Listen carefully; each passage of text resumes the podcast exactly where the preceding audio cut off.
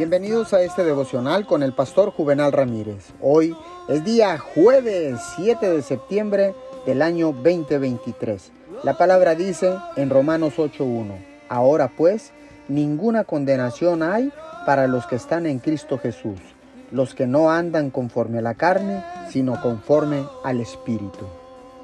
Disfruta la calidez de mi presencia reposando sobre ti. Esto me produce un gozo mayor que el que puedas imaginarte.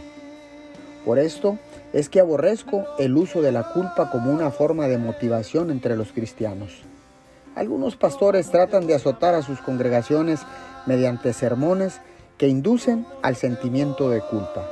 Este procedimiento puede llevar a mucha gente a trabajar duro, pero al final no justifica los medios. Los mensajes que hacen al oyente sentirse culpable por algo puede socavar el fundamento mismo de la gracia en el corazón de un creyente. Y sufro mucho cuando veo cómo se erosiona la gracia con maleza que sigilosamente incita al trabajo compulsivo. Quiero que descanses en la seguridad de mi amor perfecto. Señor, muchas gracias.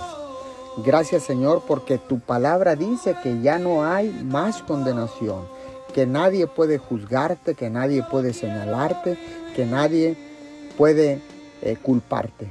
Porque tú, Señor, nos has perdonado por la sangre derramada en la cruz a través de tu único Hijo, Jesucristo de Nazaret. Te damos gracias bajo ese nombre. Amén y amén.